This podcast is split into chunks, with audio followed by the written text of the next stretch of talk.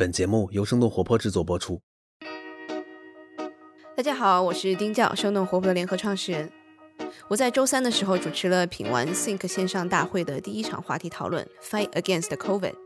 我们邀请到了疫苗学专家、美国麻省州立大学医学院的卢山教授，以及吉利德高级科学家、斯坦福医学院的访问学者陈小乌博士。在会上，两位专家帮我们解答了很多大家现在特别关心的问题，比如说是二次感染、疫苗的副作用等等。特别是卢山教授提到，疫苗其实不仅仅是一个医疗科学，也是一门社会科学。我自己的收获非常的大，所以我们把会议的录音剪辑成了这期节目。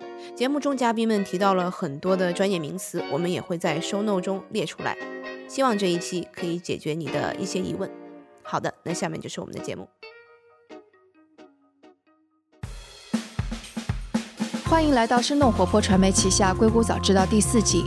这个世界因科技创新而巨变，那就请和我们一起在最前线观察科技创新所带来的变化、影响和机遇。我们今天来聊一聊新冠。我们最近听到了非常好的一些消息，然后我们怎么样解读这些消息？今天有两位特别专业的人士来帮我们一起来解读。然后一位是疫苗学专家，美国麻省州立大学医学院教授卢山，他主要从事 HIV 疫苗的相关研究，是核酸疫苗 DNA vaccine 的主要发明人之一。他也是曾经在世界上首次在人体内使用 DNA 疫苗。然后，另外一位嘉宾是小吴晨博士，他曾经在吉利德担任高级科学家，从事流感、HIV 等抗病毒药物的开发。他现在也是斯坦福大学的医学院访问学者，开发肝癌的药物。那非常欢迎两位，谢谢。好，谢谢主持人。好的，那我就先把最近的我们可能大家都很 burning 的一个 question 先来这个问一下卢山教授。我年初采访您的时候，当然您说这个是疫苗需要两到三年，因为有三期临床嘛，这个时间得拉得非常长，因为我们要考虑到安全性的问题。那好像时隔了可能也就七八个月，为什么这个新冠疫苗来的这么快？它安全吗？我们怎么样看待这个新闻呢？呃，这个疫苗三期要做两年左右，这个没有改变啊。现在这个报的是一个连中期结果还不是，叫早期结果。它整个的临床实验还是要做两年左右，但是它允许，因为疫苗不是打完要打两年，打完要观察两年，有有效性啊，还有这个安全性都需要观察两年。但是你打完也就打那么呃几个礼拜就打完了，所以在这个几拜里面打完之后，如果你会发生有病毒的感染了，一组是免疫的，一组是没有疫苗的，那你比较看哪一组多还是少？那我们知道，在这个 Pfizer 和这个情况下啊，它是有九十四个病人，那它就是有八个和八十六个，它这个分布那就很明显，也就是说。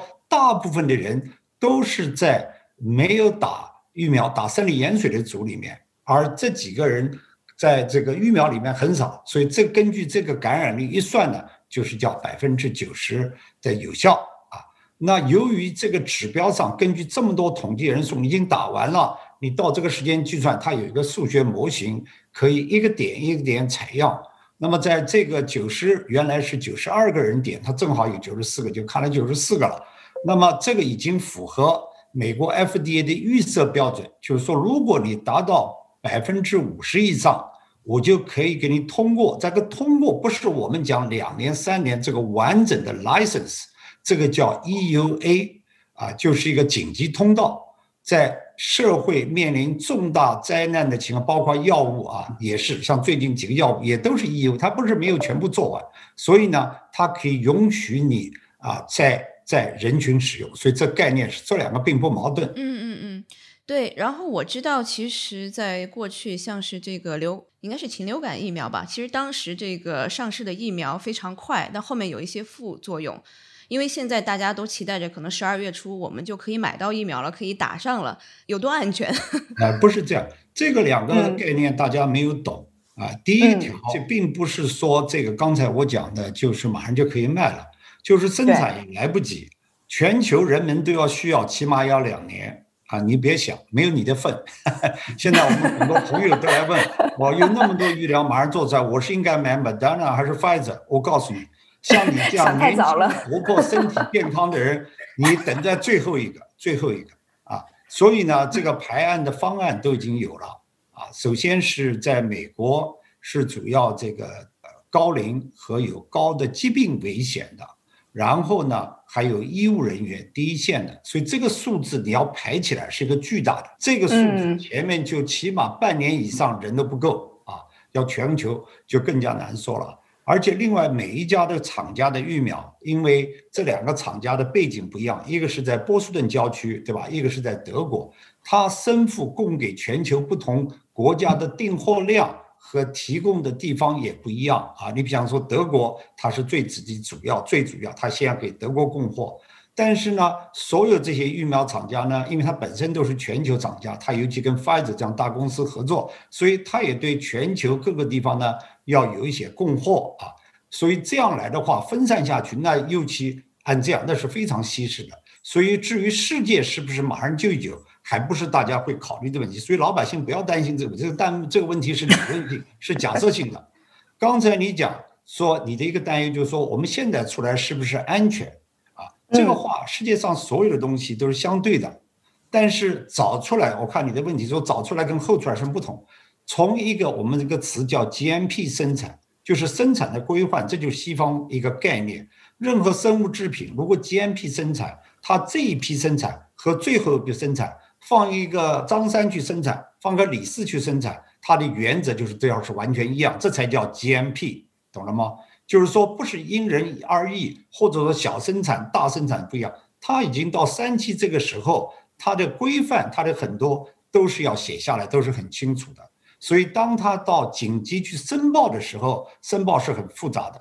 他不光是要有安全性，在前面做有没有损伤啊，人有没有病啊，还有药的这个疫苗的保护效果好，还有包括生产里面的规定也是非常复杂。所以这个你不要担心。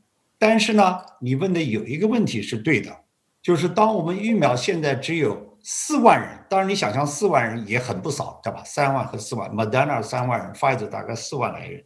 那么三四万人在这么两三个月当中，他都打完疫苗了，他没有问题。所以我们这个紧急授权里面有一个附加规定，就有效性达到百分之五十以上呢，要在每个人注射以后要足够有两个月，就说这两个月当中这个数字是没有严重的，或者每个人总会有一点肿胀啊，这个发烧啊，疼痛不舒服，但是你要记录下来。把这个文件，把这个安全性，所以世界上说我们疫苗百分之百安全，这都是胡说八道，没有这个东西的啊啊！任何药、疫苗、生物产品不可能。所以呢，他把它列下来，然后专门到 FDA 一个专家委员会，我想他们已经等待好。这个礼拜，Pfizer 和 BioNTech 已经跟 FDA 申请 EUA 了啊，因为他们的负责人我都很熟悉，那么我们都在交流。所以他那边委员会等到来了之后，他看，哎，这个数据是安全啊，还是不安全？风险大不大？他会给他一些反复。然后这个疫苗继续观察两年。所以大家不要担心，一方面一批一批的生产出来，一方面这四万个人、三万个人也是一直在监中当中。当然，你发放市场几十万、几百万、几千万人用了，那也是一个叫售后的。当然，它不是一个。正确概念的销售也是可以跟踪观测啊，所以这个是一个滚动的过程。疫苗真正的有效不是在山区临床做的，是要到人群里面看的。也就是说，我们把它发放以后，这个人群的新冠是不是得到了控制，传播得到减少？所以疫苗的判断是有三个层次啊，所以这些都有一套体系，大家不要担心。嗯，刚说到这个紧急授权和这个有效性，因为当时这个三四月份的时候，像是这个吉利德，它有一款药叫做瑞德西韦，我们当时还戏称它为人民的希望。然后我不知道，我这里可能要 cue 一下这个陈博士了。所以瑞瑞德西韦到底是有没有效？因为当时其实好像也是拿到了紧急授权，然后临床。结果好像两边不管是 WHO 还是 NIH、NIH 好像都不太一样，所以能不能帮我们解读一下这里？嗯，对，是是，这个是一个瑞德西韦大家都很关心的话题，对吧？因为新冠到目前为止基本上没有什么特别有效的治疗方法。那瑞德西韦，呃，吉利的是科学这个公司呢，是世界上最大的抗病毒药物公司。我们公司可以说是这方面的专家，我们有很多。比如说艾滋病啊、流感啊这些药。所以呢，这方面我们做了很多工作。那个瑞德西韦这个药单出来，其实是作为以波了这个治疗研发出来的，其实是比这更早。我们那时候还做过，呃，是为一个其他目的。后来发现可能对以波了有效。以波了的临床做了很长时间，发现瑞德西韦这个药安全性上，我们知道是没有什么太大问题。但是呢，在以包了这个上面呢，它也有一些疗效，但是疗效不是特别好。以包了当时还做了一些其他抗体疗法，所以呢，瑞德西韦尽管有一些效果，在这方面就没有推进下去了，因为有有抗体，他们的效果会更好。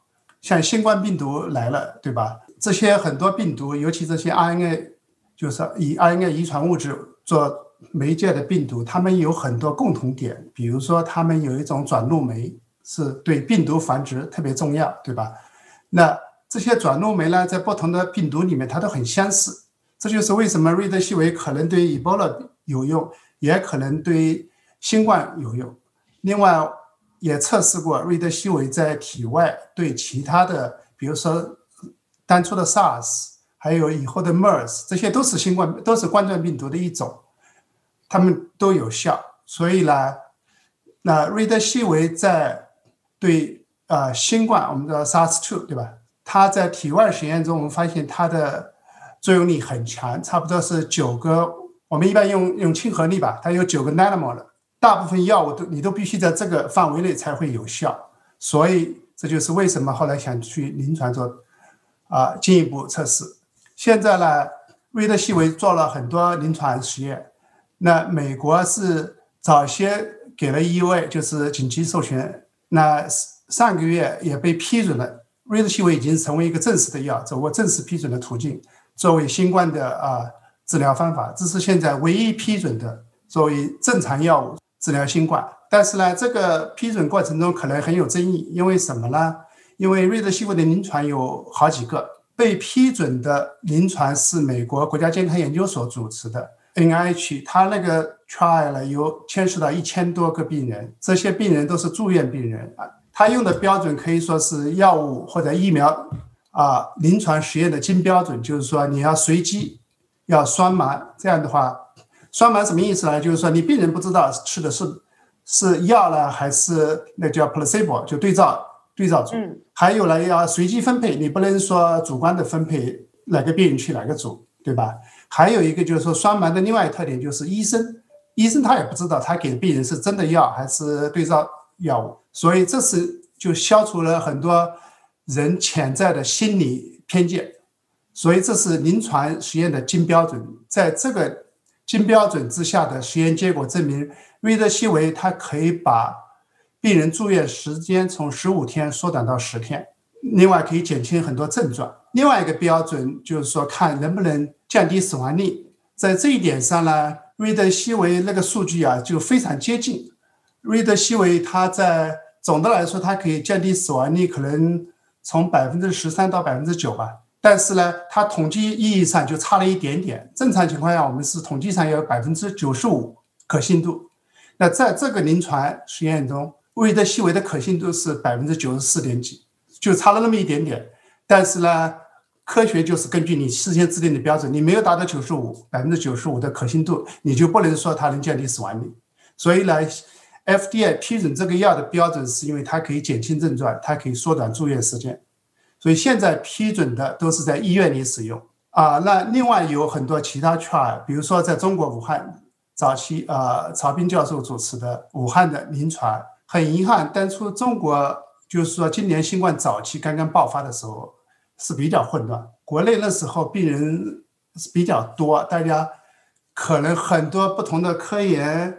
组织医院都在试不同的临床实验。那时候国内看，那时候有统计上有三百多个临床实验在同时进行。你想那样的话，把很多有价值的病人全部给分流了。说实话，那三百多个临床实验里面，绝大部分都是没有什么科学价值的，可能说是病急乱投医吧。但那时候大家没好办法，大家都想去去把这个事情给找出能够好的治疗办法，所以批了那么多临床。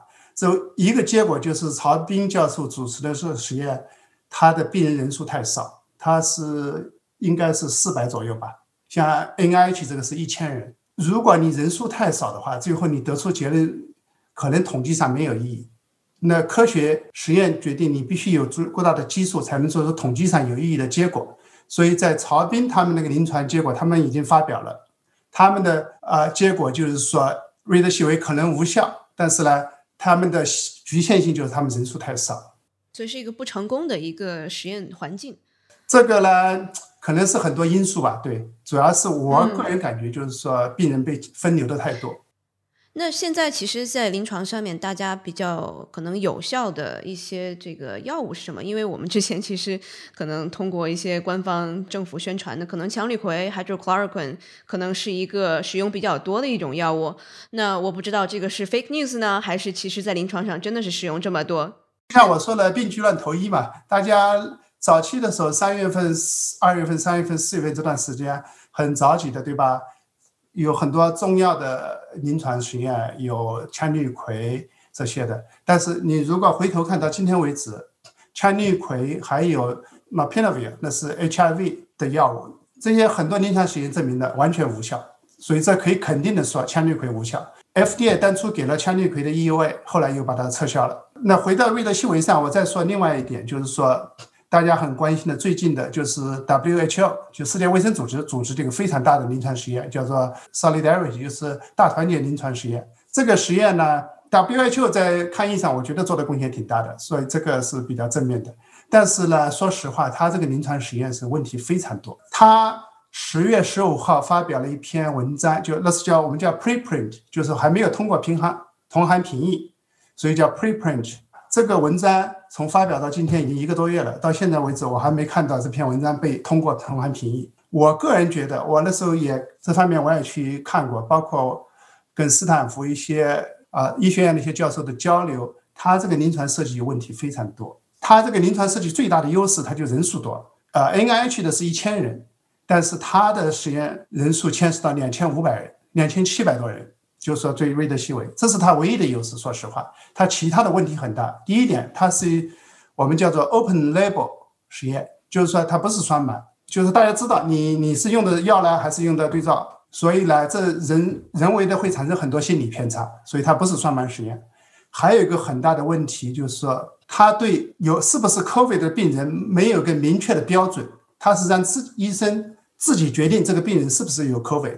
所以呢，他没有用，比如说核酸检测，或者是抗原检测，哪怕或者是抗体检测来看病人是不是真的是 COVID。而且他这个实验跨了几十个国家，不同的国家你医生的标准是非常不一样的。所以他这个临床的问题啊，有可能有很多病人根本就不是 COVID 的病人，因为英国做过一个类似的。呃，临床实验类似 WHO 的标准，结果他发现他这个临床实验里其实有超过百分之十的病人根本就不是 COVID 的病人。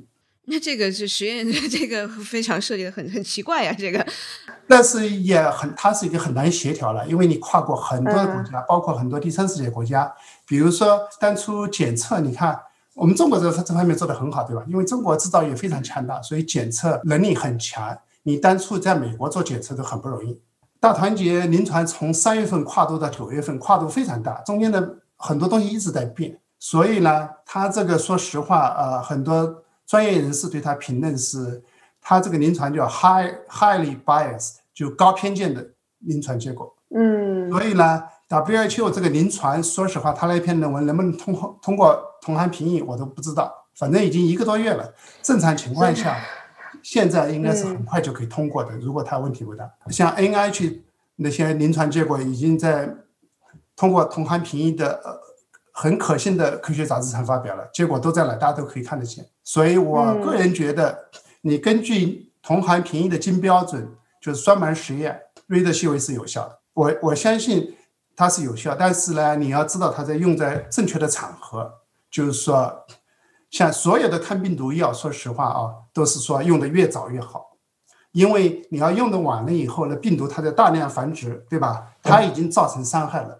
就像很多新冠病人后来他变成重症的，其实他并不是病毒引起的，而是你身体的免疫反应。其他的并发症，对对对对。其实这个之前我跟卢山教授也聊过这个问题，他把这个形容像是一个房子，就是可能你房子着了火了之后，那个其实你再救什么也都是很难来得及的了。所以我想要转到这个卢教授这一边，因为我们现在知道大概可能全世界有十款疫苗已经进入了这个第三期的临床测试阶段。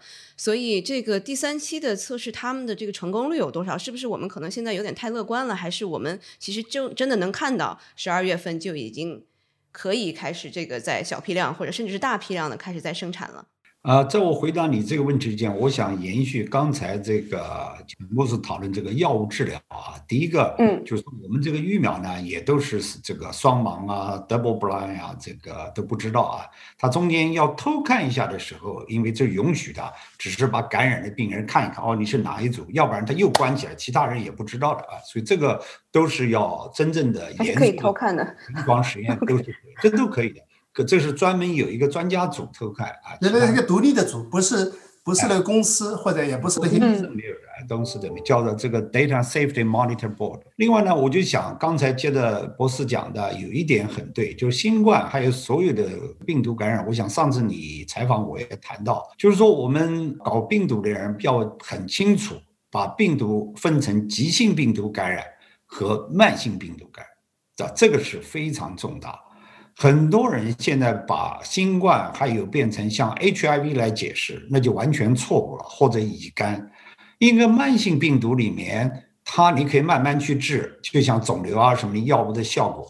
急性感染的时候，就像刚刚讲，你一定要很早期的。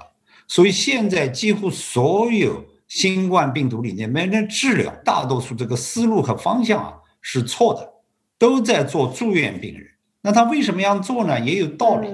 他觉得我把重病人搞清，轻病人治不治嘛，无所谓了，对吧？重病人是大大家都想搞一个 home run，我赚一笔大钱，对吧？或者做一个新产品都有用。但是就像我们刚才讲的，实际上现在对于抗病毒在治疗重症的时候，这是个完全错的方向。我个人，你可以发明啊治疗免疫紊乱的，或者是这个 end organ 终末器官损伤的，哎，你可以去做这个，我觉得那是对的。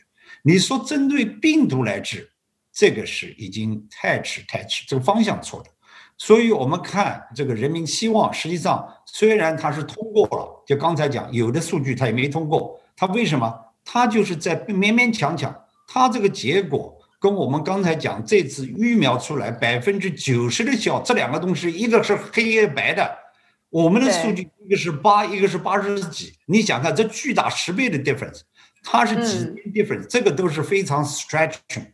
从一个临床医生角度讲，你对病人最大的待遇有多少很难说。但是他统计说呢，它是有道理的，是这样。所以这是为什么后来它带来一大堆事情。我常常讲一句话：一个东西好坏在药，你不要统计学，你都能知道；非要统计学在证明这东西只是为了手术而已。我们做临床都知道了。但是刚才讲到羟氯喹呢，我个人有一点不太同意的看法，就现在目前为止，羟氯喹都是主要主流医学界做的，都是做住院病人。我认为羟氯喹到住院病人的时候，它的效率啊是不够的。但是就是叫经验性的，就是随机有各种各样报道，还有很多这些数据也是蛮强硬的啊。当然没有美国主流官方那么大的专家、大的医院、大的病人去做。但是零零碎碎的结果来看呢，我个人认为不应该把这个排除掉啊，羟氯喹啊。而且主流医学讲的就是羟氯喹的毒副作用很大，可是我个人从临床来讲。还有从风湿病医生用羟氯喹用了几十年的经验来讲，它的风险是非常非常少，它的心脏毒性是完全可以 monitor，而且没有证据得了新冠病毒以后它就危险。对的，新冠病人会有一些心脏的问题，那是跟你的血管炎有关系，跟这个两个东西不是一回事。所以我觉得我们只能这样说，我也不站在哪一边，我只能说这个官司呢。可能还没有完全定，对，还不能盖棺定论。但是问题，我们在新冠啊，不管是做疫苗还是做药物，一个最大的问题，全球我最近发现讲，我们是一个 political failure，是一个政治的失败。就是把一个科学的流行病的公共卫生的病史上升到政治状态。在美国是两党吵架，在国际上是美国和 WHO 吵架，每个人都很感情冲动。都要甩锅啊！我们讲的一句话，为什么好像责任要摊到？如果大家说我们都平心静气找科学家，像我们这两个人，当然我们级别很低，或者找别的啊，像拜登他现在上台，他就任命十几个专家，川普从来没有这样做，他一下抓到白宫啊，总统来管理疫苗、管理治疗。我不是对他个人有意见，但我觉得这个管理的方法政治化了以后，大家都要害怕，都要保护自己，所以这是我讲的远一点啊。但是我觉得，这个我的体会是这样。那疫苗回到你刚才的问题，现在有十家，所以我们现在在等另外的，因为这次连的两个出来都是 mRNA 啊，这个技术路线。我们啊看完这个，从我们做疫苗的人来讲呢，因为 mRNA 本来我们并没有很看好啊，我个人对他没有很看好，因为从来没有做过一，从来没有人做过是吧？这其实是一个新的技术对吗？就没有之前上市的 mRNA 的。它也是核酸疫苗，我是发明 DNA 之人之一，所以 mRNA 我们也做过，所以我们都觉得大家现在把它搞上 narrow particle，就是一些递送的方法啊，加上了其他化学物质把它搞，那是加强了它的效率。但是能不能有用，我们不知道。实际上这个事情呢是非常意义重大的，所以这里面有几点对我们新冠有关的，因为你已经两个团队出现结果啊非常相近，所以呢，包括现在我们再回过头去看。俄国在今年八月十一号宣布，它的结果二期刚做完，没做三期。俄国政府也是属于他们的国家需要和政治需要，他也给他一个紧急通道了。他只做了二十多个人，但是他的有效率当时报告也是九十二。全球觉得他是胡扯淡啊，觉得你胡说八道。但是你现在大家都是九十几，说不定他也是对的啊。当然他现在也回去做三期。所以那我们得到几个经验，第一个。我认为这个新冠的本身啊，可能做个疫苗不是太难，它跟 HIV 不一样啊。这个我们没有时间，有时间我们可以继续谈下去。这是第一点。第二个，所有这三个疫苗走到三期或拿到授权的，都是用一个叫 spike 蛋白质，因为一个病毒里面几十个蛋白质，不同大大小小。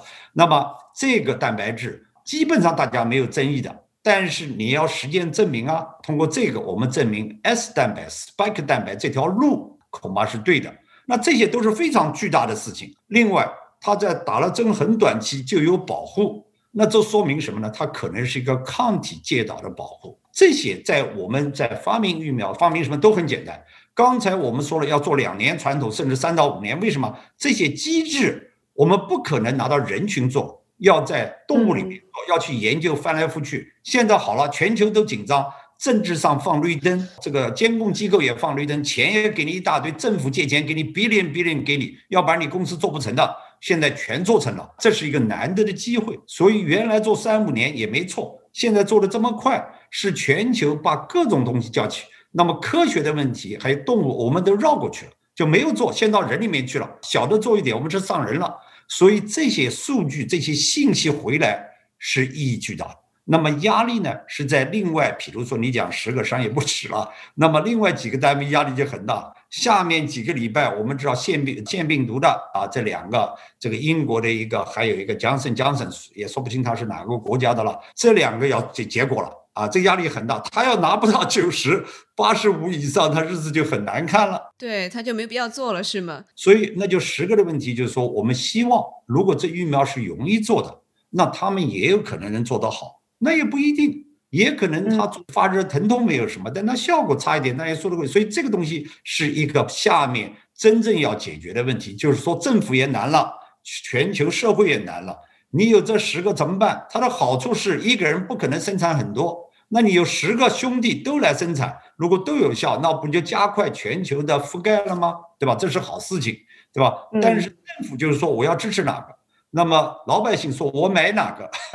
那么第三世界国家也很厉害，现在也会说：“啊，你不要把那个坏的卖给我，你要把最好的东西卖给我，要不然你歧视我非洲，对吧？”所以这个里面就是另外一个 game 了。说这个 question 呢 shift，原来我们觉得有没有可能做成疫苗啊？会不会有一个会成功？现在看来呢，这不是主要问题。现在的问题改换了：能不能生产足够？下面人群能不能及时到？啊，什么来用？等等等等。嗯，所以我们刚刚讲到了传统的流感疫苗其实是百分之五十到六十的有效性，然后这这些刚刚出来的这些是百分之九十九十以上的有效性，那它是不是就是一个 mRNA 的一个就是核酸疫苗它的一个技术的优优势呢？流感疫苗为什么是百分之四十有效？实际上它真正的有效每年不一样啊。另外每次我们打给你疫苗里面，这个每年的流感里面至少有三个成分，三个不同的病毒株啊，可能现在又加到变成四个，有四价了。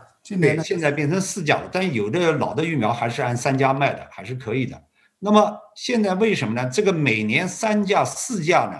叫做哪一个价进去？不光这四价，这四价的成分每年可以改，有的年份什么都没有改，有的年份改两个啊，三个比较少。他每年在年初的时候，这 WHO 专家到维也纳，要大家要开个会啊，日内瓦，日内瓦开个会，晚上喝个酒，大家再去 debate，再去吵架，科学家再投票。这个东西呢是 hit and miss。因为每年流行的这些病毒株里面，因为我们这四个不是随便选的，它四个亚型，尤其前面一和三，所以一里面你只能选一个。那全球在同时间世界上流行的流感在 H 一里面，它可能有若干个，比如说五到六个主要的。那科学家也不能判断明年大概的，我们只能根据流行病最好的数据，全球网站啊卫星网站搜寻。那我们说明年大概是这个，结果明年到秋天，他从年初开始赶快全球定了案子，大家回去就生产，到八九月份就要出来，十九十月份就要打病人第一批就要打注射了。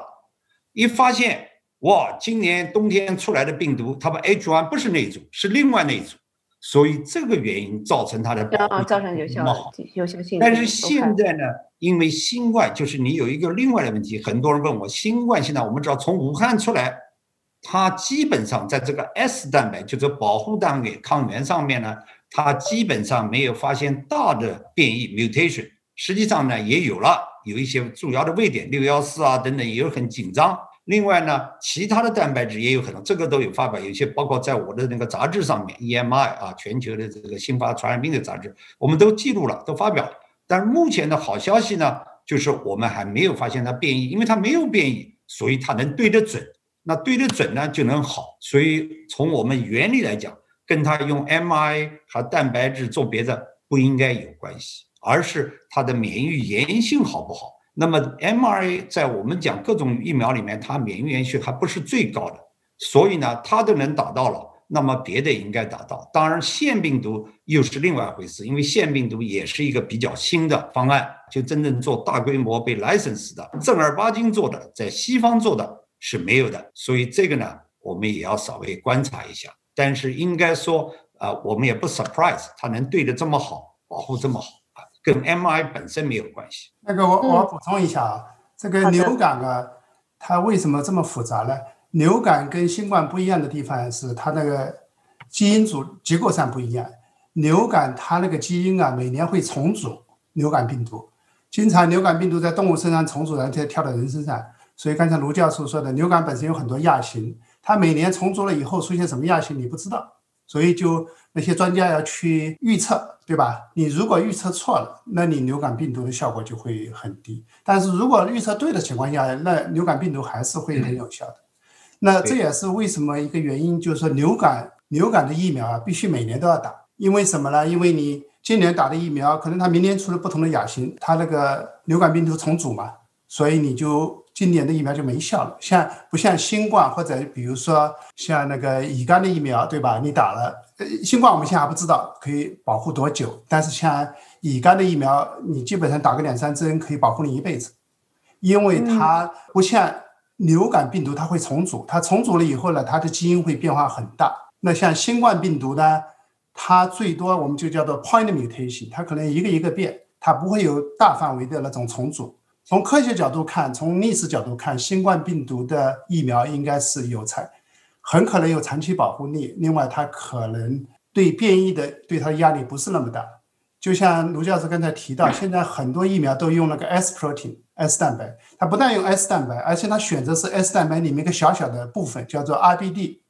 那部分呢，相当于新冠病毒的钥匙，新冠病毒用这个钥匙去打开人体细胞的大门，它用这把钥匙，他他进这个大人，他必须用这个钥匙，对不对？你想，如果他是一把钥匙的话，他这个钥匙不能随便乱变的，对不对？他变的太多的话，他的钥匙本身就无效了。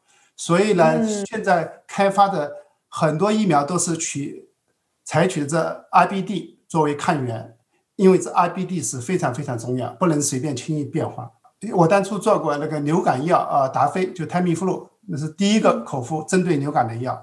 我们选择的就是说，它针对流感病毒里面一个蛋白酶，一个酶，那个酶非常重要，那个酶的变异也比较慢。所以像达菲这些流感药的话，它是对所有的亚型都是有效的。疫苗现在选择这个 S protein 里面这 IBD 部分，也是同样的道理。从科学角度来上看，应该是变异可能影响不会那么大。另外还有最近刚刚也发表过一篇文章，这边 UCSD 他们这边合作一个组追踪最早的新冠病人已经六个月了，他们发现他们体内的抗体水平还是挺高的。另外，他那些免疫细胞 T cell 下降也不是很多，抗体下降也不是很多。那 B cell 也是一种免疫细胞，它反而数量还有所增加。所以呢。综合这些报道的话，我觉得新冠疫苗的保护性，还有针对变异性，应该还比我是个人是比较乐观这方面。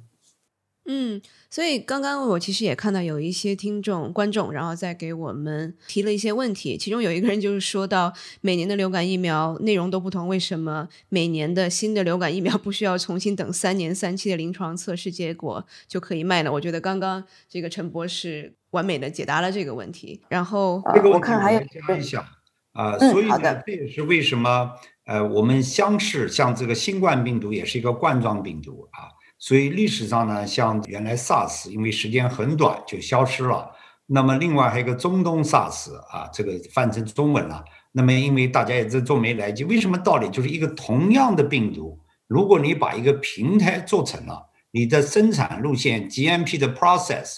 你东西都对了，你就把当中抗原换一下，这个从法规来讲是可以允许的，所以那么就比较容易，你就不要做二期、三期临床，因为你的架子都一样，你里面东西换一换啊，是这样的。那么当然，刚才当陈部长这个流感呢是一个不是好的例子，我们来讨论是很危险的，因为流感里面东西很复杂。啊，流感因为是我们一辈子每年每年，不管你是打疫苗还是暴露，所以我们里面不光是一个单纯要进来的病毒改不改变，还有我们里面每个人的 profile，就是里面的复杂的配方啊是不一样的，所以这些东西有时候也会影响干扰你打了疫苗的反应，所以这个事情是非常复杂，我们就今天不讲了。就是说流感呢，就基本上就是说。打得好呢，你就对得好；打得不好呢，就不好。当然，流感我们也做工作，包括个人也做流感的研究，也发表很多文章。就是说，我们也希望把流感有个词叫 universal flu，就是一个全球性的啊，一次性的，打完以后就少打一点。这个事情大家也在研究啊，也是有可能。当然，这跟今天没有关系。嗯嗯嗯，就我们刚刚说到，在一个平台上面，比如说是这个冠状病毒，然后我们已经有了一定的这样的一个平台了，然后我们再去做其他类似的病毒，其实是一个事半功倍。但是我觉得，我看我查到一些资料，就比如像是艾滋病的疫苗，其实人体的临床试验已经失败过两百余次。我不知道这，因为因为两位教授可能在艾艾滋病上面都有很多研究，所以三期的这个试验最终的成功率，我们是是是多少？我们是可预期的吗？是这样，艾滋我专门做艾滋疫苗的，所以我可以给大家解释。艾滋呢，它是这样，艾滋疫苗呢没有做两百多次啊，当然小实验做几千几万都不止，那大动物、小动物还有人的一点点小实验，真正三期临床在四十年了，也就做过三次左右啊。所以呢，这个我个人认为，这个实际上是一个科学战略错误，因为我们花了很多精力。在理论上，因为艾滋疫苗这个刚出现的时候呢，我们觉得很容易做，那是四十年前八十年代啊，当时乙肝蛋疫苗刚做成，因为这个跟新冠一样，它是个表面一个表面蛋白，大家说表面蛋白抗原都暴露在那儿，你去做一个不是很简单？当年的美国 HHS 就是卫生部长啊夸下海口，说两年之内我们艾滋病毒就做成了啊，所以我们也捏把汗，像新冠对吧？当然我们还没有最后人群控制，我们也要捏把汗。这个科学的事情有时候是不好讲的，但是呢，呃，当然它这个艾滋和我们新冠有很大不同。艾滋为什么呢？它有几点。当然，大家一般都听说了，都说艾滋会变，对吧？它自己就变，因为它是一个 RNA，它是个反转录病毒，它没有那个检测系统，反转录错了，它也让错，所以它变化多端。我个人做一辈子下来呢，我认为还不光是如此啊，它还有一些糖化把它掩盖住啊，还有等等等等，有很多原因。但是这些问题呢，我们在历史上呢没有完全学懂，过了一段时间才慢慢学到的。另外呢，就是。他这个叫什么？我们一个战略的错误，就刚才我讲的，我们四十年只做了三个三期临床。你想，这个新冠 下十几个三期都做，所以我们每一次去做三期的时候，在 HIV 里面得到的结果，跟我们做实验之前，因为即使人群临床试验也是一个假说的，叫 hypothesis，做出来结果跟原来 hypothesis 都是相反的。前两次都好，做的都是坏。最后一次，人家说做的坏，哎，反而说还有点保护，所以就证明真知要从实践来。科学家，我们做科学家这个年代太相信分子生物学，太相信结构分子学，但是我们把本质的生物学在 in vivo 这个育苗说到今天还是一个经验科学，加上我们这一代啊，分子生物学啊、结构啊、蛋白，我们搞得厉害不得，所以这是艾滋疫苗我们要解决的问题啊，这也是我自己。也在很多人都放弃了啊，我还在努力做啊，当然也很不容易，但是我也很幸运，要不然很多人就失败掉了。我现在是呃，目前可能最领先的一两个团队之一吧。当然，我不能说一定要成功，但是我觉得还是有希望。我们要来按这个思路去做啊。今天不是讲我的工作，所以我们也说这两个完全不一样，一个是慢性病毒感染，一个是急性病毒感染。急性病毒感染历史上都容易做疫苗，慢性病毒感不光是艾滋病，还有比如说 EBV、Human CMV 啊、Herpes，很多都没有疫苗，因为病毒上来就把你当成他家了，他找一个很你人体结构和免疫系统里面一个剥落环节防空洞和一个地方，它就生存下去了，这是很难的一件事情。嗯嗯嗯。那我觉得我可能专业的问题多了一点，我想要问一些可能大家都特别关心的一些问题，就比如说是马上又有一轮的这种，大家都在担心是不是又有一个新的一轮感染又又高峰又过来了，所以我们其实是在预防上面啊，或者是我们这个需要注意一些什么？我觉得是这样啊，就像我给大家讲的，就说疫苗来了之后呢，那肯定是好事情啊，效果又这么高。呃，但是我们有几点事情我们要想到。第一个，我们知道一个人群，大家用 herd immunity，就是群体免疫，大家也听说了，就是自动感染。那疫苗也是一样，是一个被动来给你打了疫苗以后，你发生群体感染，这个这个过程。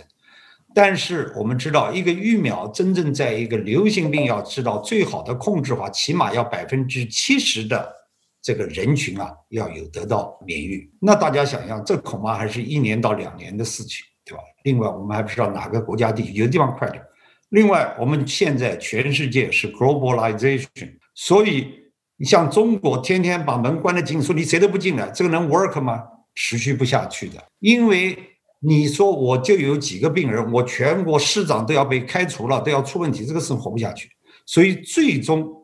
我们要学会怎么跟病毒共存，我个人的看法，所以我们要公共卫生还是最重要，social distancing，戴口罩的奇怪。另外呢，我们现在啊，政客们啊太被动了，他都是没有预见性。我看了这么多年的公共卫生，美国伟大的 CDC 这次完全一点指南、一点力量都没有，非常悲哀。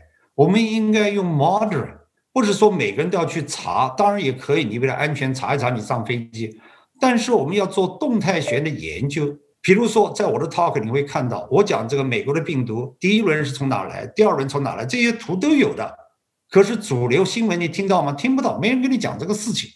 所以我们要知道在哪里打断，怎么控制。另外，我有个理论，当我们一个地区，比如一个省、一个州啊，在中国是一个省。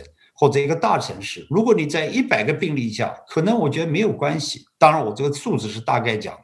为什么道理呢？你有足够的医疗体系和病床和医生，所以你要让它有一点的开放，但是呢，不像现在美国很多人所反对的啊，我什么都不做。所以这是我们下面这一两年，另外还要注意，我们讲的百分之七十是把大流行控制住，但是这个病毒已经撒到我们人群了，而查到而且全世界每个角落都有。所以你打完疫苗，他过两天他又要回回来，他又要跑过来，那你是不是每年以后一代代人都要去打下去呢？对不对？所以我们知道，世界上一个病毒到了人群，我们通过疫苗把它完全 eliminate，只有一次发生过，就是天花。嗯，这个我们的这个脊髓灰质炎到现在搞了几十年，老是目标要紧，到后来巴基斯坦里面老有 case，对吧？当然它的性质不一样，它不会大传播。但是这个新冠病毒容易传播，那你有个世界上有个百分之二三十没有免疫，它是不是又会传播呢？所以我们从现在开始就要建立好的卫生习惯、好的卫生管理习惯，政治上、行政上这个措施上要有一套体系，不是政治化的，而是科学化的来面对全球各个国家互相要配合来找到一个方案。我觉得要不然是没有办法。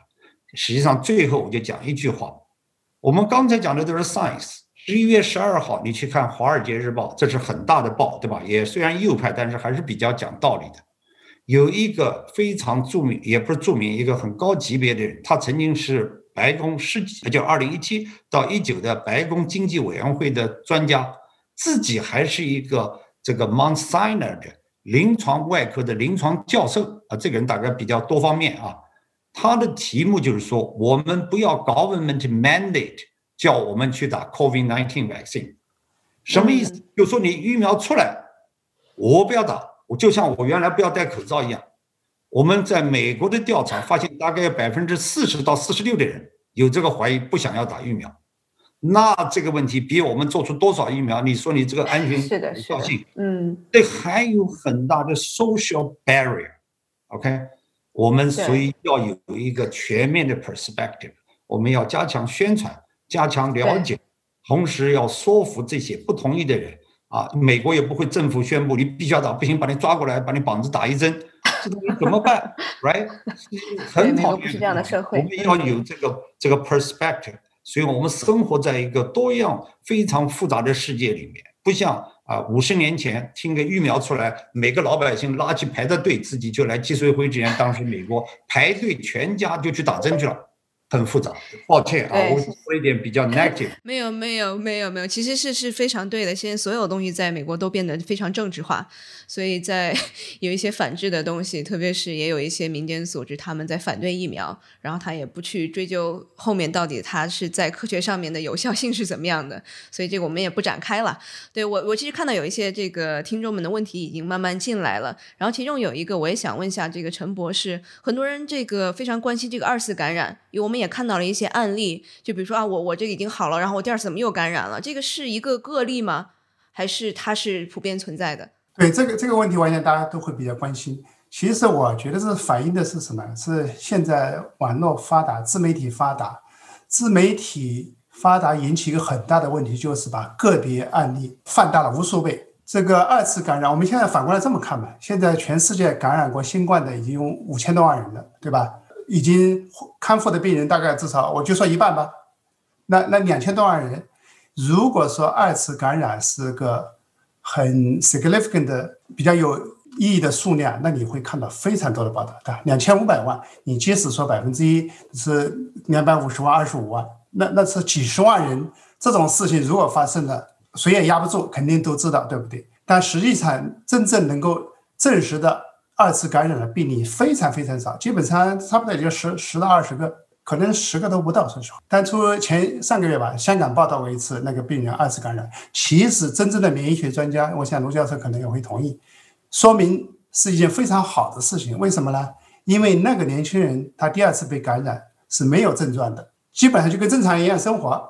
香港那个报道呢是发表的文章是挺不错的，但是他有个很大的问题，他没有讨论。这个年轻人再次被感染以后，他有没有传染性？当然，这是一个比较难的实验去做了。但是，这其实是我们应该问的问题。但是从综合来看，估计这个人是没有传染性。所以呢，他的案例其实说明了他第一次感染产生的免疫力实际上保护了他。那这个感染本身，我们要有一个清晰的定义，就说什么叫被感染，对吧？比如说，就说香港这个这个案例，他以前得过新冠，对吧？他恢复了。如果他到了一个新的环境，那个新他又被暴露的很多新冠病毒，那新冠病毒他比如说呼吸道进他鼻子，进入他肺，这肯定会进去的，对不对？那有一部分病毒可能会再次进到他的身体里面，细胞组织里面，那这叫感染吗？还是说？尽管进去了一部分，但是他的免疫系统已经就说 take over，他免疫系统很活跃，因为他免疫系统以前见过这个病毒，所以他反应非常快，马上把大量病毒给压制下去了。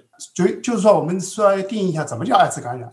如果从香港这个例子，还有美国，比如说 Reno 有些报道的例子，就是说，实际上健康人群里面，他正常康复了以后，他是有保护力的，所以这对疫苗是个非常好的消息。所以我看到很多免疫学专家说，这是一个很。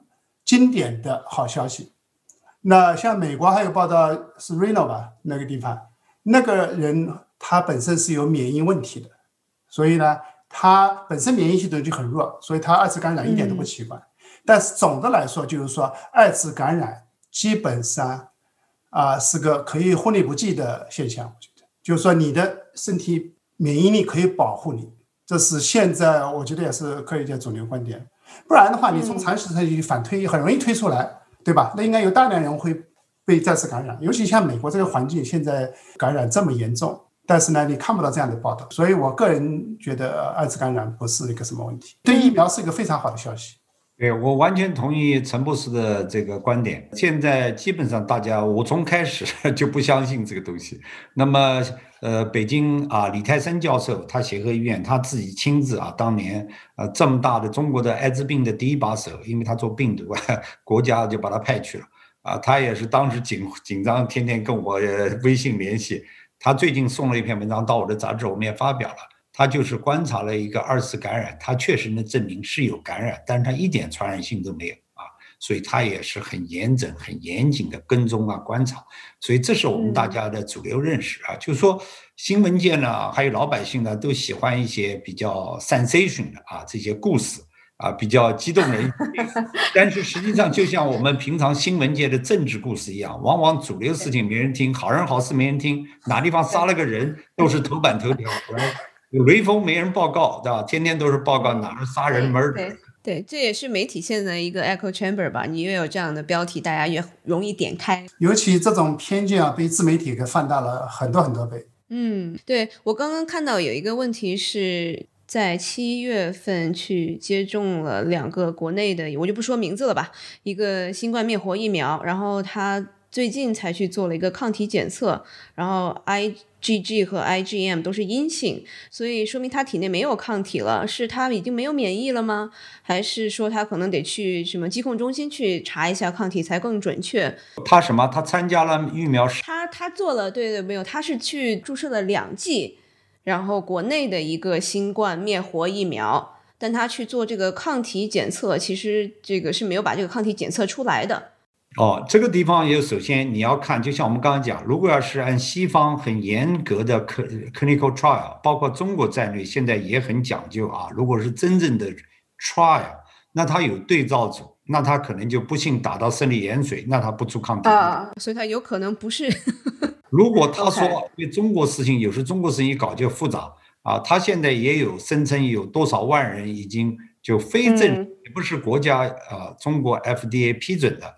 但是中国现在有海外外派啊，驻外人员啊，还有一些央企啊，有很多人也打过了啊。那你这种打的时候，我们就不知道了是否正规啊，是怎么情况？每个人都是自己说的，那这个话我们没有办法来回答这个。理解理解，好的。国内就是中国的 FDA 是给了一些特批，比如说国药集团它的灭活病毒可以给那些一线人员或者需要的人员打，因为我也有朋友他打过。这个呢是特批以后的，还有国内好像军队系统也也有个特批，他们自己负责，但是这不是三期临床。国内的疫苗项目很多，但是因为国内现在做不了嘛，都在国外做，在中东啊，在巴西啊，所以可能进度也许会慢一些，因为在其他地方做，你受其他人控制了。前几天吧，不知道大家听说没有，说那个科兴科兴的疫苗灭活疫苗在巴西被叫停了，因为出现了所谓的一个重大 severe side effect。结果是怎么回事呢？结果也是典型的政治干预，这很不幸。因为巴西的总统有点像美国川普一样，就是美国版呃巴西版的川普吧。他这个所谓的重大事件其实是什么呢？是一个志愿者参加疫苗实验志愿者自杀，其实跟疫苗根本没有关系。但是因为这个原因，而且这个自杀的人他本身就不在，他在对照组，他就根本没有打疫苗，他是打的对照的 placebo。就是因为这个原因，巴西政府把这个项目给停了两天，很荒唐的事情呢。哎，就就所有东西都变政治化了。呃，然后下一个听众是说，如果有副作用，大概注射后多久会在人体上出现？是这样的，所以呢，我们刚才讲了疫苗的有效性啊，也要分成三个层次。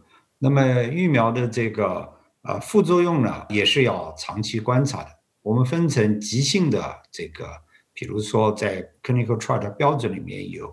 当天打完以后的这个 local 就局部的反应，还有在一个礼拜到两个礼拜的一些其他的延续的反应。你比如你发烧，你发了几天再好啊，或者你万一要到肝功能有变化啊，或其他都有可能，肌肉酸胀啊等等啊。那么这些呢，都是讲的来讲，就疫苗直接引起的，就马上引起的反应，这一般都是比较短期的啊。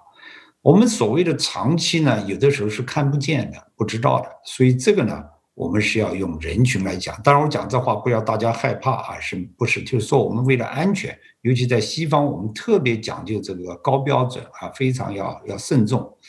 这个跟疫苗的特性和药物呢不一样啊。刚才我们讲人民的希望或者一个什么肿瘤药物，你都已经是个病人啊，已经没感染，所以你没有什么选择，治你这个好处大于你的坏处。疫苗不一样，疫苗我们给的是正常人群、健康人群啊。当然，它你也可以慢性病，其他有，但是你总的来讲跟这个病我们要保护是是没有关系的。所以疫苗的标准是所有生物制品产品里面最高的。那为什么道理呢？因为有很多事情我们不可能预测的。比如说，我们这疫苗打完，我们每个人的基因背景不一样，我们的种族不一样，我们的生活习惯不一样，我们有很多东西，尤其 mRNA 这个东西我们从来不知道啊。另外，mRNA 虽然我们已经做过很多年的核酸，知道它没有转到基因组啊，没有啊，但是现在它有很多 narrow particle，有的时候它可能到 liver 去了，还有其他事情啊。那你原来有其他基础病的话，会不会人群多起来之后，五万、六万甚至几十万以后，哎，我们发现。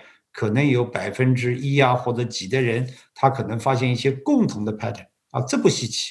我可以给你历史上很多例子啊，很多已经 license 疫苗用了几百万份以后，后来发现有些共同的问题啊，甚至有的最后也被停的。你比如说一个小孩的有一个腹泻的一个这个病毒啊，这个疫苗美国最大药厂做，当然我不讲名字啊，做了上市三五年，发现它肠套点。啊，小孩的肠套点就肠道的肠套点，这个事情谁也没想到，因为我们的生物学啊，有很多新的概念，包括它这个疫苗做进去以后，它怎么影响了你肠道，甚至病毒的一些互相的应对等等啊，最后这个药疫苗后来是停用的啊，所以这种事情都有发生，但是也大家都凭着一个非常公开、非常诚实、非常探索的心态啊，是这样的。所以呢，大家不要紧张，但是我们这样一个 管理的过程啊，就有一个监测的过程。当然，好消息就是说你上来就少呢，那你后面出现的事情应该也会少。但是这个我们要观察啊，这个是为什么要做两年啊，甚至以后人群还要调查的原因。嗯嗯嗯，那下一个问题是说，专家们都说，我们刚刚其实也说了，要尽早治疗嘛，除非特别严重，都是先建议回家自愈。然后这样是不是就是及早治疗的反义词了呢？那如果要在家自愈的话，那什么药物可以帮助自愈？啊，因为我也是内科医生啊，实际上从开始在武汉的时候，我当时跟很多第一线的医生互相交流，我的意见就是说。当然，当时我们的资料还不缺，还不很明确的时候，啊，我们都希望有个神妙的这个抗病毒药啊。我个人很快我的感觉，现在大家都同意了，就实际上我们的支持治疗是非常重要。你在家里把这个水分保持住，把你的尽量这个营养供好啊，休息好，甚至有一点你不要紧张，不要慌张，都非常重要。为什么道理你知道吗？因为你紧张慌张，你的需氧的量就会大大下降，因为你就在这么一点小小的平衡就可以让你往那边走啊。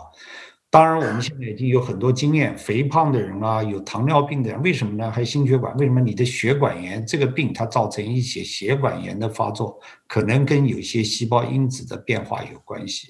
所以现在从临床治疗呢，已经越来越清楚了。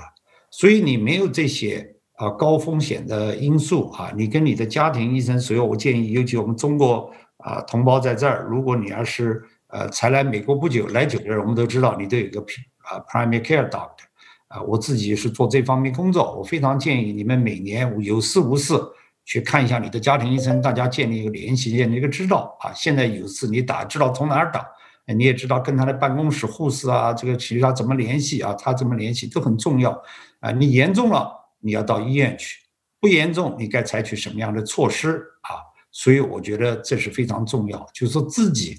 加以治疗各方面，实际上现在经验已经很多啊。当然，今天我们不是来介绍怎么治病的事情，我就法律上我也不愿意多说啊，很具体的事情。理解。建议就是说，你应该跟你的家庭医生联系，而且这些治疗的方案和经验呢，啊，现在已经越来越多了啊。一个很好的消息，这就是为什么我想把这个新冠病毒这个本身呢，我们要 take a second look，要重新审视。它的死亡率已经这几几个月已经非常大的下降，从最高的时候在四月份啊，当时数据全球是六点七死亡，今年夏天时候已经降到百分之三点八。那么现在有的区域，你像麻州我所在的啊，最近一段时间，当然这个死亡率要调换着看了，也就在最近段也就百分之一左右啊。那么很多还是老年人啊，有基础疾病啊，有等等，所以我觉得大家不要太紧张。啊，如果不幸感染了，还是有治疗的方法啊，家庭治疗也是非常好的事情，没有关系的。哎，我追问一下，那这个降低的这个死亡率的原因是什么呢？这个里面呢，当然大家没有一个很准确的说法啊。当然，很多这个 所谓的专家们都是从分子生物啊，病人都变异了又活了上，没有。实际上呢，有一个很简单理论啊，我一直没有去来验证和发表。实际上，这个理论呢，就是叫病毒载量啊，viral load。如果当地感染非常多，大家也不躲避，这个最大的表现就是武汉和意大利的北部，当时刚发生的时候，因为大家不知道，不知道新冠这么厉害，得了病还继续也不看病，也不医院，互相就撑着，所以这个病毒在体内呢就越来越严重。那这个病人就是感染的病人，带有比较高病毒载量的人呢就比较多。啊，在我们社会上和医学上有个叫 super transmitter，对吧？spreader 就是一个超级传播者。超级传播的定义是什么？一直没定。啊，我个人认为，所谓的超级传播者，实际上他的病毒载量在他体内比较高啊，所以他一发放出去，你比如说你要跟他靠得近，假设讲别的感染人，你可能得五到十个病毒颗粒，这个人一下来上来给你个五十个病毒颗粒。那你再发生病呢，就比较容易，就比较严重啊！你就可能一下子，因为这本身就是正邪的平衡嘛。那么现在由于大家都知道新冠，虽然大家也有不注意，但基本上我们社会，你像美国最近在麻州多了，我们又把学校关掉了，大家又躲在家里面了啊等等。所以这个的一个大的社会，所以我们说为什么要做这公共事件，不是为了保护你自己，你是保护整个社会。由于我们都这样做的话，一个病毒很难建立这种 super transmitter，它自己感染要比就很少，它从人家得过来也很少，所以这个我们一个 viral load 就是 society community viral load 的概念啊，这我们在艾滋病里面已经常用了，但是在其他大家还没有讨论，都是讲自己体内有多少病毒载量，实际上有一个社区病毒载量啊，这个概念非常重要，所以我认为它的死亡率下降可能有关系。尤其很有意思，你们看，在非洲，在一些非常落后啊、不发达的地区，它的死亡率反而非常非常低。为什么道理也可以用我的理论去套？因为那边人没有 social，没有去到 party 啊、bar，还有工作在一起 office building 啊，他根本发现不行，而隔壁的庄家人，这这个村子里人生病，我赶快躲起来。哎，或者他本身就在乡下，他就没有人交往。这是我的理论。实际上，世界上有些很复杂、高大上的东西，用最简单的词都可以解释的。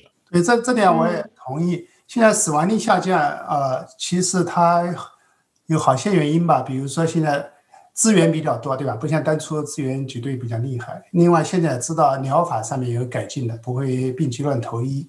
嗯，还有一个就像啊，现在年轻人多，但是呢，他们有研究我看过，就是说，其实死亡率下降是所有的年龄 group，所有的年龄组都在下降。对的。所以不光光是因为年轻人多了，啊，刚才卢教授讲的这一点，就是就是初始病毒载量，因为我们做病毒研究嘛，是 viral load 都是一个 biomarker 很重要的 biomarker。有一个我。跟这边斯坦福 UCSF 这边的呃医学院的教授交流，他们也也是有这个观点，跟卢教授一样，就是说，其实一个很可能的原因就是说戴口罩，戴口罩，你即使被感染了，尤其双方都戴口罩情况下，你如果被感染，对方传给你，你的初始病毒载量可能也比较低，那样很可能让你的病情就轻，那就容易治疗也好，治愈也好，都容易多了。因为你病毒载量低嘛，你给你自己的呃免疫系统压力就很低，所以这个这个理论挺有意思的了。就以后再过一段时间看是不是这么回事。所以呢，其实那时候我记得在三月份、四月份的时候，高福中国的 CDC 主任也是我一个朋友，他给在上一上写了一个评论，给美国人建议很简单：第一个戴口罩，但是美国人不愿意听啊，什么都是政治化。如果说美国很早就开始强调老百姓戴口罩，对吧？美国有一段时间。那些公共卫生官员还站出来说不要戴口罩，但是我其实明白他们为什么这么做，因为美国没有那么多口罩，跟中国的关系又弄得很僵，中国的口罩说实话那时候进不来，中国有也进不来，所以他们不敢说让人去戴口罩。所以呢，其实戴口罩这是一个非常又便宜又有效的办法。如果说美国真的从很早开始戴口罩，它的死亡人数，说实话，如果降低一半，我都都是非常有可能的事情。但是这个文化上差别，还有政治干预，确实是对这个影响非常大。你看东东亚国家，其实不光是中国疫情控制好，对吧？其实是文化上影响也非常大。对我看，其实现在群里面非常多的问题，因为我知道卢教授那边在东海岸其实已经比较晚了，那我就再选两个问题好了。有一个问到说。感染后痊愈了以后，后遗症有没有媒体说的那么严重？有的人说是丧失了味觉呀，丧失了这个嗅觉呀，是不是还能影响这个 生育能力？有这么严重吗？我不知道两位有没有一些数据或者是观察？嗯，是这样的，这个病毒至少从我直接了解的病人和看到的这个感染的人里面呢，啊，确实有一些很独特的。呃，至于嗅觉、味觉的丧失呢，那是在比较早期感染就会有，这个蛮代表性的啊，不一定，我们没有数据说多少人，但是不是少数啊，这个甚至都可以做诊断标准。至于啊，痊愈以后啊，大多数人大家一定要记住，百分之啊八十五到九十五的人啊，八十五都是自动痊愈，就不要什么大的治疗再加，百分之九十五以上人都活过来，对吧？那么。呃，好了以后呢，确实有很多人啊，有一些就是说不上筷子、提不上筷子的，这让人很心烦的这个后遗症，比如干燥啊、睡眠不好啊、啊这些等等等等事情。呃，这个呢，呃，我们不完全懂，但是呢，我们也有一些理论，但我今天我就不说了啊啊。那么这些症状，有的人还保持还蛮长的，但是的比例呢，好像也不是很大啊。很多人说好就好了。啊，我们最典型一个例子就是我们的川普总统，对吧？住院三五天他就跑出来了啊，他也活得金蹦乱跳，每天干劲抖擞，对吧？尽管他是一个心是很强硬的人，但是他生理上也一定要撑得住，要不然他没氧他也要倒下去，对吧？所以大家看出来，我觉得不会那么严重，是有的啊。那么这个里面呢，各家的医生呢，各地呢，原来有一些平常就处理。啊，你这个睡眠不好、干燥啊，还有一些调节的东西啊，也有一些非真实的报道啊，包括纽约的州长也提到过啊，等等，我就不重复这些。所以呢，是有啊，大家去跟自己的家庭医生探讨，可以自己试试看。这些药物呢，一般都是 over counter 啊，就可以拿到的，也不是什么太复杂的事情啊。刚才我们前面问到药物里面，我想我们忘了一个，就是抗体的事情啊，这个必须要谈。因为我们从疫苗呢，从古典的这个疫苗学分为主动疫苗和被动疫苗。啊，主动疫苗就是打完你体内产生抗体免疫反应，这就是打的疫苗。还有一种被动疫苗呢，过去我们古代用马的血清啊，啊，用动物的血清啊，或者以后用免疫球蛋白啊。那么现在社会发展用单克隆抗体啊，啊，那这个都是很有效。那包括川普总统啊，除了这个川普总统他用的是 Regeneron 啊，叫再生元啊，另外还有一个伊莱莉莉啊，伊莱莉莉也已经拿到急性授权了啊。当然，他们两个都有一点 setback，为什么呢？就像我们前面讲，在重症治疗时候呢，他们两个抗体都没过关，也就是太迟了，没用。但是早期用啊，刚得病用啊，这个伊莱利呢是拿到这个授权，那么 Regeneron 好像还没拿到啊，好像也在差不多了啊，好像也是有结果啊，大概是这样。那么 Trump 就是个很好例子，因为他的。医疗团队是第一流的啊，虽然他到那个 Water Reid，那都是我们很多朋友的，但他真正里面负责几个医生是 Johns Hopkins 过去啊，他们都是治疗啊传染病、感染病非常有经验啊，所以还有一个很有效的药物呢啊，就是这个激素啊，其实我们通过当年这个 SARS 治疗呢。呃，是用过多了啊，在中国这个非常副作用巨大，因为长期用，当时要死要活，要救过命的。当年的 ICU 中国还没有完全发展起来，所以这次大家都比较谨慎，不大用。但是最近定下心来，各地的一些报道啊，包括小剂量哦，或者是大疆短期用啊等等啊，实际上还是蛮有效的。所以我觉得他的医疗团队，我看了当时他的用啊，我觉得呃是非常佩服的，因为这几个方案。都不是所谓啊，平常已经受到认可的指南里面啊，但他们用的很快、很果敢啊，所以这个还是有希望。大家，我们医学界也在累积这些经验啊，慢慢都会呃实践到临床里面去。对，现在批准的药物差不多有四个吧，就美国，像我刚才瑞德西韦是完全拿到批准，像刚才卢教授提到的激素，就是 dexamethasone，对的，这个也是经过临床。鉴定的 EUA，还有就是说你用康复病人的血浆，还有就是这个你来的抗体，这是批准的。但是这里面其实大部分啊都是抗病毒，除掉那个激素之外。所以呢，这些像川普这次他团队对确实很果断，他一上来就给他瑞德西韦跟那个 Regeneron 抗体同时用，然后后来又说用了激素，所以呢。我想这个对他的康复可能有很大帮助，因为抗病毒药你就是要用得早。Convalescent serum 后来被撤销了，被撤销。对，那个比较复杂，治起来比较比较。啊，不是，他实际上我们学校都参与这个工作的，Johns Hopkins 和 Mayo Clinic 协调，就是说它实际上呢是有可能有效，但它的一个最大缺陷，它不是 GMP，它每个病人它是一个分贴。而且他也不是把它混合在一起，是一对一通过红十字会啊，贡献者签一个志愿书啊，那个拿的人签个志愿书，所以你可能买到好菜，也可能买到一瓶坏菜。这个 QI 很难做，因为你的抗体低度，比这个感染可能严重的人，他抗体低度高，呃，感染不厉害，那低度很低，所以这个最后做下来呢，就高高低低。所以他也叫我们讲，虽然不是一个严格的双盲，他们有个也是一个很严格的 clinical trial。所以这个呢，最后 efficacy 啊没有发现，但是你问具体的病人，说我拿到，有的人就会说，哎呀，我拿到嘛，别完，明天我就好了啊。所以理论上呢，跟我们单克隆抗都是一样的，没有错。道理上是他没办法做标准化。那个 QA 啊，还有他那个综合抗体力度也没办法测定，也不做，因为这个不好知道。哎，所以是的，所以慢慢科学界，所以我觉得从临床从治疗。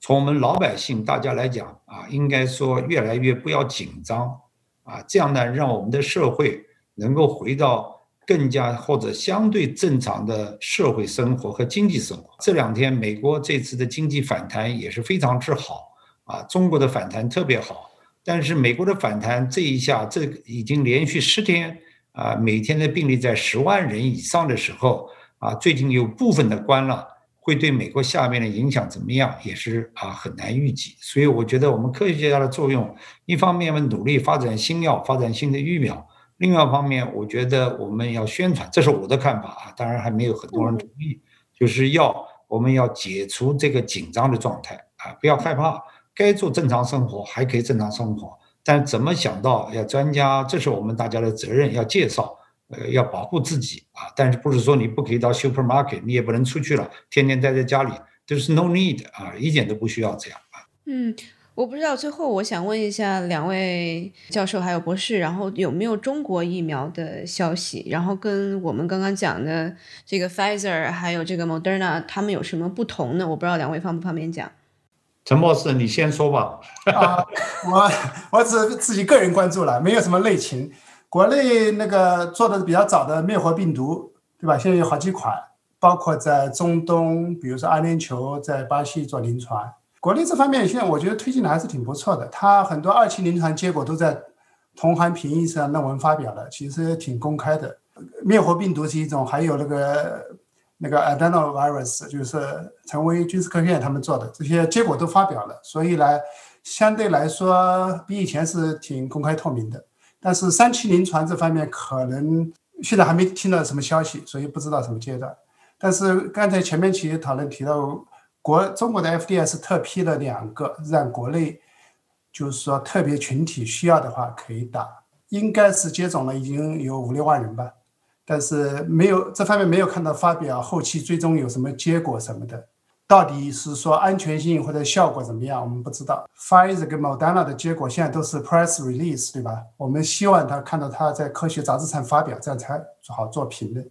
呃，是这样，中国疫苗的情况我非常熟悉，哪家做什么大的我都知道。但是我想，我们就不要做很多评论了。啊，总的来讲呢，我觉得呃几点啊，第一个就是说中国的疫苗啊，包括这次做的也很新的疫苗和传统的这个灭活的疫苗，灭活的疫苗中国只有中国做，啊，印度也有点做，其他人都不做了，因为过程比较老。那么也有一种理论，这种类型疫苗可以有一种特殊的副作用，有个专业的术语，那我也不讲。那么到目前为止也没有发现，尤其如果们丹呢，就刚才我讲如此之好，就证明这个病毒可能还是比较容易做疫苗。那这也印证了啊，原来中国也在文章上发表，发表很快。他们在不管人群实验还是在动物实验，也分别都有报道，他们的免疫效果还是比较好的啊。那么这些东西的安全性也都不是中国发明的疫苗，世界上都也知道的啊。所以它有什么副作用，我们能 expect 的，我觉得也没有什么大了不起的事情。当然呢，就是说有的打一针啊，有的多一点，是不是差距有一点？这个我们。啊，要看中国呢面临的问题是这样三个问题。第一个问题就刚才陈博士讲的啊，你看我们在美国这个所有的三期，他哪家公司做什么，有多少人做什么事情，非常公开透明。当然，他这个美国所有这四大公司加入，当然 Pfizer 没加入啊，他们的专家委员会是、安全 board 啊、统计学专家、最后管理委员会 network 全是一套的，这样就可以比较可比性，倒不是说谁要作假。啊，我觉得这种公开透明和推动啊，也造成了像 Pfizer 啊、Moderna 它怎么能快速的冲上来啊，而且结果这么干净利落啊，干净清楚。我觉得这个我们中国要学这件事情啊。当然，中国有自己的评审，中国现在 FDA 评审也非常严格啊，很多人都是我的朋友，我觉得他们工作做得很好。中国也有个专门一个检定院啊，美国不是讲西方你做出来测定有没有免疫反应，你自己公司做的。啊，中国这个产品初步生产以后，到还有以后样品病人呢，他都要拿检定院做，就专门有一个机构，他给你做实验的啊，证明验证你这东西对还错，所以这个标准要比其他国家都高得多了啊，所以这也是中国的优越性。那么我觉得中国面临的一个情况呢，跟世界不一样呢，是一个相反的事情，就是中美国现在病每天有十几万，那些疫苗希望来了赶快打，如果每个人都同意啊，刚才我们讲。过，但中国 反过来的问题，中国没有病人，而且控制那么严，那带来两个问题：一个，你三期临床就做的方案不一样，你到国家不一样，中东的国家的政策可能跟菲律宾就不一样，跟这个巴西也不一样啊，所以这个给各家公司要海外，当然中国现在的公司的海外能力，包括中生集团、这个科兴都很厉害，但是这是一笔大的开支，还有精力，还有标范管理都很麻烦啊。另外还有一个更重大的问题，我们给中国老百姓打不打这个疫苗，这个决定怎么下，这个事情蛮难下的。就是说，呃，当然 idea 你说都打一遍啊，那我们就很放心了。那我们是为了开门呢，还是让我们人出去呢？所以这里面一大堆的问题啊。所以我做疫苗，我非常喜欢这个专业，就是说，我说疫苗学呢，不光是一个免疫学啊，很多人说你们做免疫，实际上疫苗不是，疫苗是一个 human science。我们要把社会把各种刚才比如说他愿不愿意打，你底种给谁啊？然后我打了疫，最实际上最好的是什么？我什么疫苗我都不打，别人都把世界上疫苗都打完了，我最安全，又没有副作用，我就被保护了，这不是 immunity 吗？对不对？所以你看，这是人类的心理学，还有很多东西。那现在也一样啊。那中国就是一个人的话，对吧？我打不打？你们都打完了，是不是我就可以不打了？啊，而且中国还有一个问题，还有一个价格和这个成本的问题，我们还没有今天谈到。啊，德国已经宣布，他们所有德国所有疫苗免费。美国现在基本是基本上没有这样说，但是一直是美国、八大还有国家这个都在发单、呃订单，都是几亿、几个 billion、几个 billion 的这各个公司先预支钱，对吧？然后出来也定价，现在基本上西方这个疫苗一般来讲大概十九块到二十块之间，不能超过二十块一针。呃，说句实话，那些投资股票想发财的人，这公司发不了财的。就是他们几亿的话，你将成本转运，还有冷链，那么还有工资，还有这个事情，不是很赚钱的事情。所以你看，西方在这个时候是把这个经济啊，还有赚钱是放在微微的。现在谁要说想关新冠的钱，那明天就要是。给社会信誉下降，那么中国现在大家都在定价，对吧？中国的定价疫苗，我听说啊，大概是有个价钱定。那么这些公司现在中国改革开放，每个公司的压力是非常大的，啊，不是说国家就买单，国家前面花了很多钱支持你开科研开发啊，但是这些公司有能力的都是也不小 size，他也要自己要考虑怎么做啊，所以这些都是挑战啊，所以我觉得。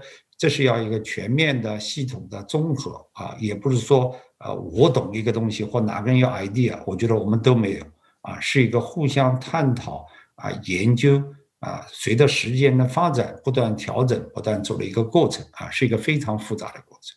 那我非常感谢两位庐山教授还有陈博士，然后 庐山教授那边已经超级晚了。非常感谢，非常谈了很长，两小时啊。好的，好的，谢谢，谢谢。如果能有虚拟鼓掌，我们肯定鼓掌，非常热烈。现在，好，谢谢，谢谢。哎，晚安，晚安，晚安，辛苦了，谢谢。今天的节目就到这里。这期节目除了主播和嘉宾的努力，也感谢我们团队的迪卡布里辛和 Luke。他们在最短的时间内完成了节目后期制作，还感谢小爱，小爱帮忙把音频上传到所有的平台。他同时也是生小英这个账号背后的小伙伴。请大家也在您所喜爱的音频平台上订阅《硅谷早知道》新的一季，关键词是《硅谷早知道》第四季，或者帮我们点赞打分。如果觉得节目有价值，也请转发给您一两位朋友们。也请大家继续关注我们之后的报道。